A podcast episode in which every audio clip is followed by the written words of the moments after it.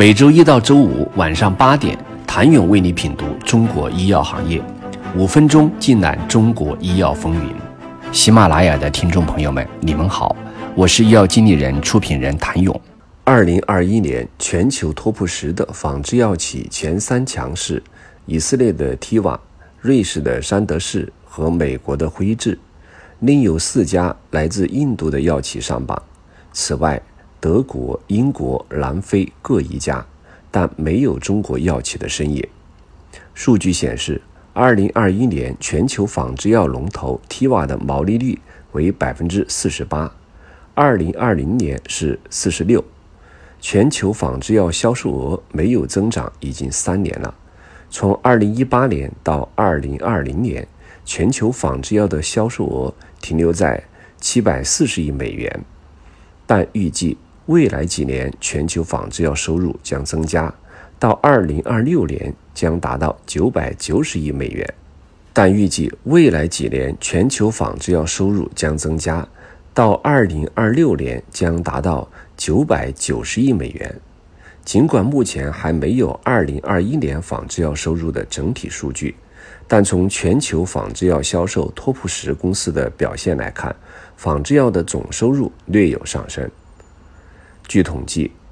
托普什仿制药企有八家公司的销售额均较2020年有所增长，位列第一的提瓦和第二的山德士例外，两家公司的销售额均下降了百分之三，而且提瓦更是延续了过去五年的下滑趋势。过去五年，仿制药企间相互的并购和整合，使得全球托普什仿制药企名单已然大变。这表现为跨国药企剥离仿制药部门，比如麦兰和辉瑞普强的合并，埃尔健、赛洛菲因调整而退出，跨国药企的让位给了新兴市场机会，一些新锐仿制药企跻身榜单。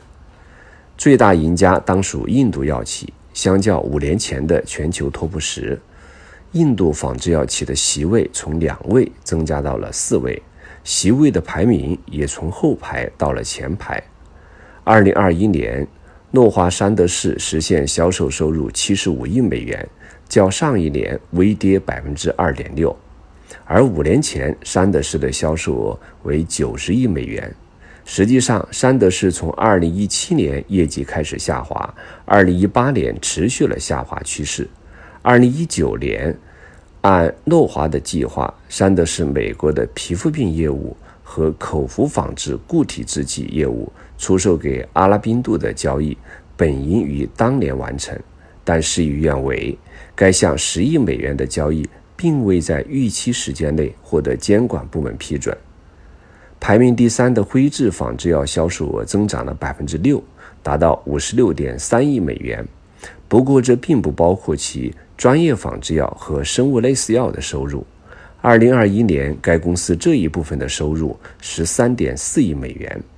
辉瑞在二零二零年十一月由仿制药巨头麦兰和辉瑞普强合并而来，通过整合这两家药企的优势，辉智的产品组合囊括了一千四百多种获批分子，包括关键品牌仿制药、复杂仿制药和生物类似药产品。最近，辉智的两款重磅仿制药艾博维的干眼症治疗和阿斯利康的固体醇吸入剂获得批准，使得这一增长势头在今年得以延续。但辉智也处于不断变化的状态。今年，辉智将其生物类似药以三十三亿美元的价格出售给了百康。相对来说，印度的四家仿制药企业整体表现不错。太阳制药、阿拉宾度、西普拉。雷迪博士实验室的增长率分别为百分之三、七、七点三、十一点五，三家药企超过中位增长率百分之六点五。相比五年前，太阳制药从第六位进阶至第四位，销售额增加了十亿美元。其他三家药企则是新跻身十强的。值得一提的是，雷迪博士实验室这几年来狼性十足。在严峻形势下能取得两位数的增长，还曾参与到我国第二批集采中，旗下奥坦平片以倒数第二的低价中标。南非的艾斯本制药则摘下了2021年托布十仿制药企增长桂冠，取得了百分之十二的增长。据此前报道，艾斯本制药以收购跨国药企的成熟产品线为商业模式，并拿出了数百亿美元资金，